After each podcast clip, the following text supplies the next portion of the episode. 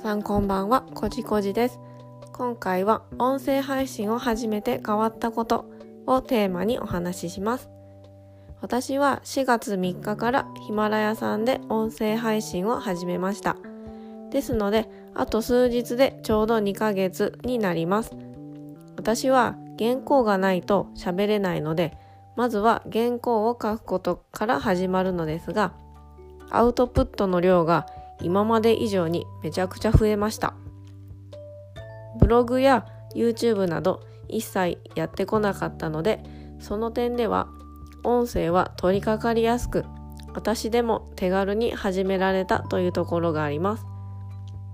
1日1配信を目標に配信していますが、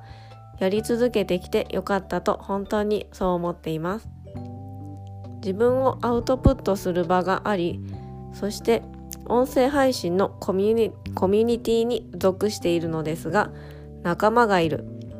一人ではここまで毎日続けてこられなかったです。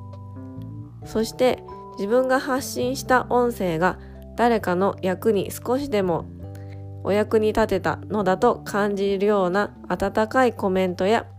いいねボタンを押していただけた時にはやっぱり嬉しいですしとっても励みになります。アウトプットし続けてきて気がついたことは自分が今まで以上に前向きになっていること。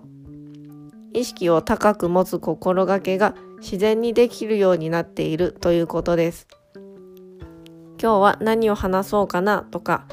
常にアンテナを立てて考え行動をしているのでセンサーを敏感に張り巡らせています。これを聞いているあなたもぜひ音声配信を始めてみませんか？それでは今回はここまでにします。今回もこの音声を最後まで聞いてくださりどうもありがとうございます。